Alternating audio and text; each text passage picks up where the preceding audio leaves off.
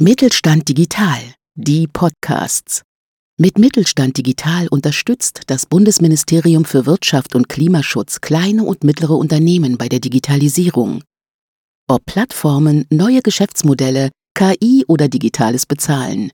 Wir machen Digitalisierung begreifbar.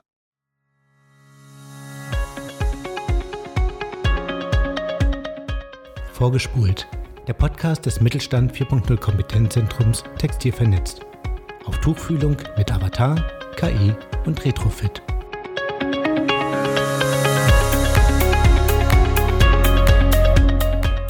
Hallo und herzlich willkommen zu einer neuen Folge von Vorgespult, dem Podcast des Mittelstand 4.0 Kompetenzzentrums Textil vernetzt. Vor dem Mikrofon ist Anja Merker. Heute spreche ich mit Daniel Knüpfer von Norafin. Norafin hat mit unserem Partner SDFI, dem Sächsischen Textilforschungsinstitut aus Chemnitz, vor einiger Zeit ein Digitalisierungsprojekt durchgeführt.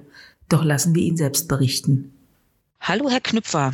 Hallo, Frau Merger. Wir sprechen mit Ihnen ja heute darüber, wie Sie mit der Firma Norafin den Digitalisierungsbaustein flexibles Prozessmonitoring in der Fließstoffproduktion angegangen sind und welche Schritte Sie in Ihrem Unternehmen dadurch gegangen sind.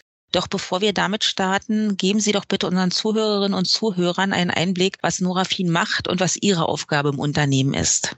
Die Norafin ist ein lösungsorientierter Anbieter von wasserstrahlverfestigten und vernadelten Fließstoffen sowie Composite. Unsere wichtigsten industriellen Märkte liegen dabei in den Bereichen der Schutzbekleidung, Filtration, und technischer und medizinischer Anwendungen sowie der Spezialreinigung. Meine Aufgabe im Unternehmen besteht darin, dass ich mit zwei Kollegen die Abteilung Steuerungstechnik abbilde, diese wiederum zur gesamtheitlichen Technikabteilung gehört, zu der zum Beispiel auch noch die produktionsbegleitenden Instandhaltungen zählen. Und wir drei kümmern uns aber großteils um die Erneuerung und Veränderung in den Bereichen Steuerungs- und Antriebstechnik außerhalb des Tagesgeschäfts oder eben auch wie hier um so Sonderaufgaben wie dieses Digitalisierungsprojekt. Also haben Sie sich auch im Rahmen dessen mit unserem Projektpartner STFI äh, vor gut zwei Jahren zusammengetan und äh, haben sich die Maschinendatenerfassung bei Ihnen im Unternehmen angeschaut. Ähm, wie sind Sie auf das STFI gekommen? Wie kam es zur Zusammenarbeit und vor welcher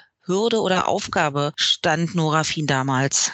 Die Norafin ist schon seit vielen Jahren mit dem SDFI in Kontakt in verschiedenen Projekten, die da umgesetzt und realisiert werden. Und damals gab es aus unserer Produktionsleitung den Hinweis, dass das SDFI einen Workshop anbietet. Der nannte sich äh, von Rohdaten zum Maschinendashboard mittels grafischer Programmierelemente. Und den habe ich dann mit einem Kollegen besucht und dies war eigentlich der Anfang dieses Projekts und dieser Reise. Die Hürde bestand damals darin, dass wir schon Dashboard-Modelle hatten, deren Darstellungen aber immer auf Daten aus Datenbanken stammten, welche aber erst nach gewissen Produktionsschritten dann zur Verfügung stehen und somit zeitverzögerte Informationen preisgaben. Damit war die Produktionsleitung nicht ganz zufrieden und Dadurch sind wir auf die Suche nach einer Lösung gegangen und dieser genannte Workshop beim STFI war dann quasi der Einstieg zu einer Lösung dafür. Heißt das, Sie haben dann bei dem Workshop mit, ich sag mal, anonymisierten Daten oder fiktiven Daten erstmal gespielt, beziehungsweise haben das dann auch zur Verfügung gestellt bekommen? Oder wie lief es mit den Daten ab? Weil äh, aus der Produktion heraus ging es ja dann erstmal nicht. Nee, genau. Der Workshop war in Chemnitz äh, vor Ort beim STFI und die haben ja auch äh, Versuchsanlagen und Produktionsprototypen, sage ich mal, und an denen wurde dann geübt oder halt einfach rein wird, äh, virtuell erstmal die Anbindung geübt, beziehungsweise überhaupt erstmal dieses grafische Programmierwerkzeug vorgestellt und welche Möglichkeiten es da grundlegend erstmal gibt, ohne aber ins Detail zu gehen. Okay, die, die Einsteigervariante sozusagen. Genau. Und dann haben Sie ja in einem Workshop äh, die benötigten Daten zum Beispiel zur Produktionsware, zum Energieverbrauch oder zur Schichtdauer erfasst. Auf welche Ideen sind Sie denn dabei gekommen? Genau, also der Workshop war dann vor Ort bei uns im Unternehmen. Darin, darin haben wir dann einige Ideen äh, entwickelt. Wir haben erst einmal angefangen, die Maschinen überhaupt in Verbindung mit diesem Programmierwerkzeug zu bringen, um an die Daten heranzukommen. Und daraufhin konnten wir dann erste grafische Darstellungen entwerfen und äh, aus den ersten Übungen sind dann noch mehr Ideen entstanden, die wir dann nach und nach umgesetzt haben. Zur grafischen Darstellung hätte ich tatsächlich noch eine Rückfrage. Konnten Sie das komplett selbst gestalten äh, oder hatten Sie Ideen dafür oder gibt es da auch schon Bausteine in dem Programm, ähm, die man sozusagen gleich übernehmen kann? Also für diese grafischen Elemente gibt es vorgefertigte Bausteine, aber wie man die dann natürlich anordnet oder visuell dann in eine angebrachte Form bringt, da gibt es dann schon äh, viel Handlungsspielraum noch. Äh, am Anfang haben wir das einfach so freie Schnauze gemacht, aber für Profis, sage ich mal, es gibt auch immer die Möglichkeit, sich selber da noch durch eine gewisse Programmiersprache dann eigene äh, Darstellungen zu erstellen. Wie wurde dann nach dem Workshop das Monitoring aufgesetzt? Haben Sie mit einzelnen Prozessen angefangen und dann äh, peu à peu erweitert? Genau, die Umsetzung war dann äh, Schritt für Schritt. Die ersten erstellten Dashboards äh, waren für eine Anlage nur und so haben wir dann die Umsetzung gegliedert, also nach Anlagen. Da haben wir dann erste Entwürfe angefertigt, die aber erstmal auf unseren eigenen Vorstellungen basierte, weil es zu der Zeit einfach noch kein Layout oder ähnliches gab als Vorlage. Die ersten Entwürfe haben wir dann den Entscheidungsträgern präsentiert und in Anlehnung an diesen Entwurf wurde dann Stück für Stück für die anderen Anlagen weitergearbeitet und die Dashboards erstellt. Haben Sie jetzt sozusagen für alle Maschinen die Dashboards erstellt? Also äh, haben Sie das dann nach äh, dem Projektende sozusagen vervollständigt? Und wenn ja, vor welchen Herausforderungen standen Sie? Da gab es tatsächlich mehrere Herausforderungen. Offen ist zum Beispiel bis heute immer noch die Umsetzung an einigen wenigen Anlagen. Das liegt an den technischen Voraussetzungen, welche die Anlagen mit sich bringen müssen, um an die benötigten Informationen zu gelangen. Hierbei sind erst noch Modernisierungsarbeiten vorzunehmen, um das dann dort auch umsetzen zu können. Was auch spannend war, ist, dass nach der Publizierung der angedachten Dashboards einige Anfragen auch aus anderen Abteilungen dann eingingen, die auch Interesse an einem Dashboard hatten. Da haben wir dann speziell zugeschnitten auf diese Abteilung oder halt Anwendung wieder neue Dashboards erstellt. Dafür wurden dann noch weitere Datenbanken mit involviert und so entstanden dann immer mehr Dashboards. Was auch noch ein unvorhersehbarer positiver Effekt war, war, dass die Anzeigen für viele Mitarbeiter, die pandemiebedingt dann im Homeoffice tätig waren, eine schöne Unterstützung waren, um ihre Arbeit besser durchführen zu können, weil natürlich auch aus dem Homeoffice und nicht vor Ort dann die Dashboards zur Verfügung standen und so die Mitarbeiter mit für ihre Arbeit interessanten Informationen versorgt haben. Mittlerweile gibt es auch Dashboards, die jetzt nicht nur mit Produktionsprozess zu tun haben, sondern die mit anderen Sachen, andere Abteilungen belegt sind. Und nun ist es so, dass wir jetzt mittlerweile bei 20 Dashboards sind ungefähr. Und die ursprüngliche Idee damals umfasste eigentlich nur circa drei bis sechs Boards.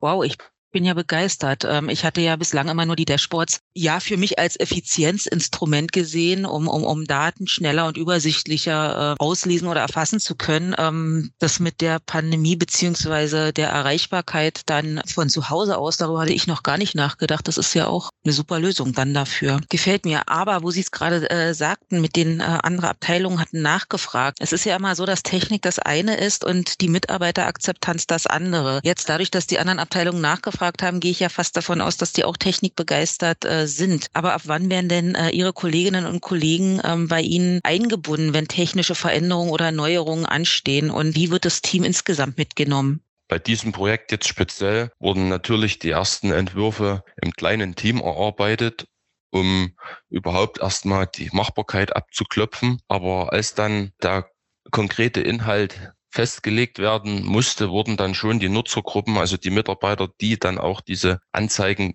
am häufigsten nutzen, mit einbezogen. Und dabei wurden dann Umfragen gestartet, wo die Mitarbeiter nach gewünschten Inhalten gefragt wurden. Diese Sachen wurden dann in, sage ich mal, in einer Beta-Version den Nutzern vorgestellt und dann freigegeben. Alles war natürlich nicht umsetzbar, aber man merkt auch trotzdem am Feedback, dass die Akzeptanz und die Nutzung schon vorhanden ist und auch wenn das Feedback meistens darin besteht, dass vielleicht ein Hinweis gegeben wird, dass hier oder da ein ein Wert, der dort gerade angezeigt wird, äh, noch fehlerbehaftet ist. Aber auch solche Sachen sind ja nutzvoll und lassen uns dann doch sehen, dass es genutzt wird und solche Fehler sind ja abstellbar. Das ist ja kein Problem. Ach toll, finde ich gut, dass die Kolleginnen und Kollegen da mitmachen. Und äh, was steht auf Ihrer persönlichen Digitalisierungswunschliste? Ähm, was hätten Sie denn gerne in den nächsten zwei bis drei Jahren umgesetzt?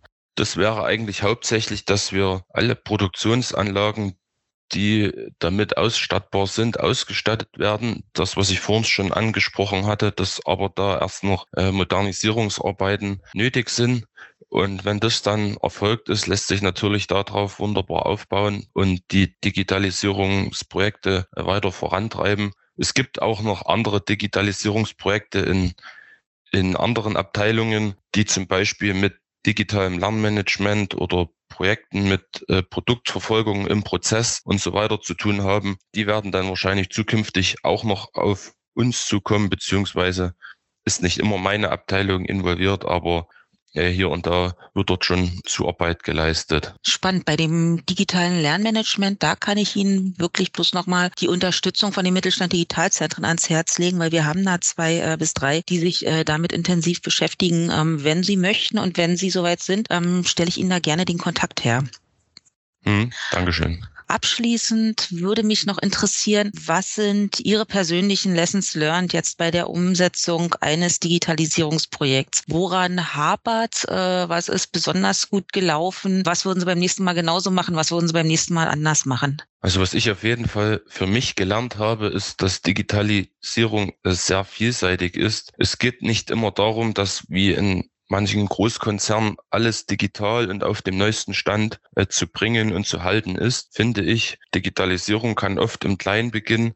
Ich kann jetzt nur aus meiner Sicht sprechen. Oft beginnt der Digitalisierung damit, irgendwelche Werte oder Parameter überhaupt digital zu erfassen und diese dann aufzeichnen zu können und auswerten zu können. Und daraus haben auch wir gelernt, wachsen dann erst oft neue Ideen, was man damit alles anstellen kann. Und das ist natürlich was, was man dann Schritt für Schritt umsetzen kann. Und durch diesen kleinen Umfang sind meiner Meinung nach auch oft die Kosten überschaubar und es ist trotzdem ein nutzbringendes Ergebnis schon möglich.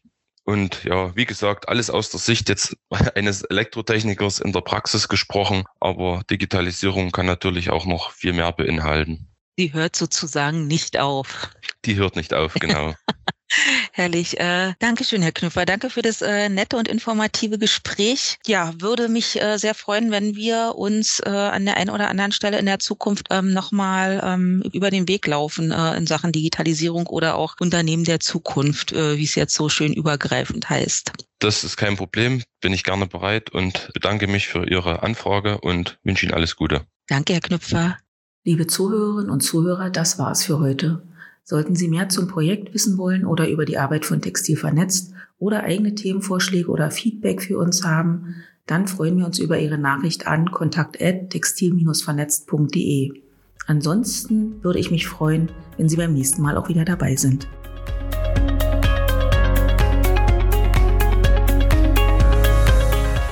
Mit Mittelstand Digital unterstützt das Bundesministerium für Wirtschaft und Klimaschutz die Digitalisierung in kleinen und mittleren Unternehmen und dem Handwerk. Weitere Informationen finden Sie auf unserer Webseite textil-vernetz.de und auch mittelstand-digital.de.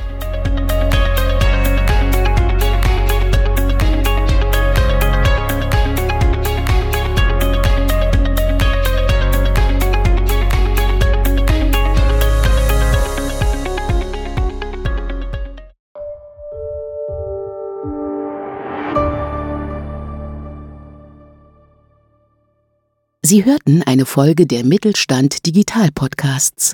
Mit Mittelstand Digital unterstützt das Bundesministerium für Wirtschaft und Klimaschutz kleine und mittlere Unternehmen bei der Digitalisierung.